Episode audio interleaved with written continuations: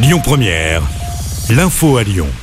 Bonjour à tous. Une nouvelle panne de métro ce matin à Lyon. La ligne B a été interrompue suite à un incident technique. Ça s'est passé vers 7h30. Les stations Brotto et Charpennes n'ont pas été desservies pendant deux heures. La circulation a finalement repris en milieu de matinée. L'actu, c'est aussi bien sûr cette journée de mobilisation interprofessionnelle partout en France, mais aussi chez nous à Lyon pour défendre le pouvoir d'achat et demander des revalorisations de salaire. Des perturbations sont à prévoir dans les crèches, les cantines, mais aussi dans le périscolaire. Pas de perturbations sur le réseau TCL. En revanche, c'est compliqué sur les rails. Pas de perturbations du côté des TGV, mais la SNCF annonce un trafic très perturbé sur les TER en Auvergne-Rhône-Alpes. Une collision entre deux voitures fait un mort. Ça s'est passé hier soir vers 22h30 à hauteur de Saint-Laurent-de-Mur, à la limite avec l'Isère, près de l'aéroport de Lyon-Saint-Exupéry.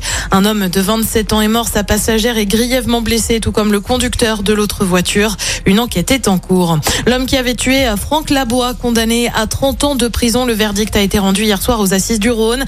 Euh, Franck Labois, c'est ce policier qui avait été euh, mortellement fauché par un fourgon à Bron en janvier 2020.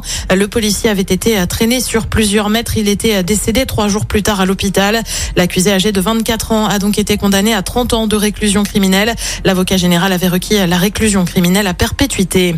La France passe du niveau modéré à élevé concernant la grippe aviaire. Conséquence, eh bien, les éleveurs de volailles et autres détenteurs oiseaux ou gibier à plumes doivent confiner leurs bêtes. Annonce faite via un décret paru au journal officiel. Et puis un petit mot de basket avec l'Euroleague, septième journée.